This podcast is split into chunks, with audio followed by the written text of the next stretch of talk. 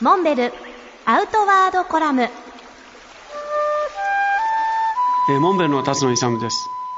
大阪府と奈良県にまたがる生駒山。これは関西の方々には馴染みの深い山ですけれども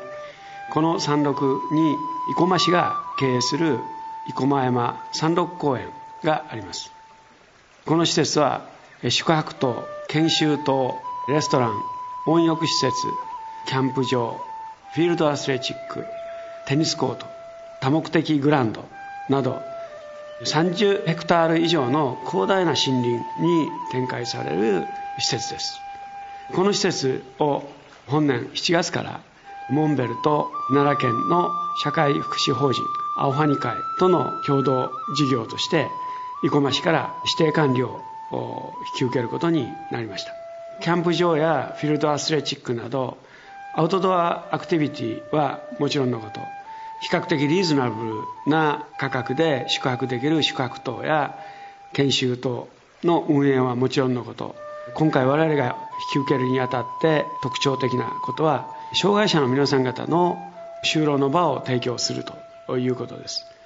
青葉ニ会は社会福祉法人として障害持たれた方々の就労支援や研修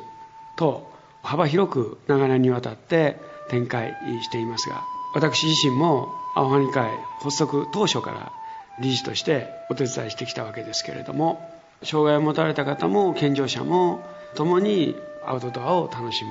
フィールドにしていきたいと考えています。この公園内には来年度モンベルの直営店とビジターセンターを併設した建物を建設する予定でもあります。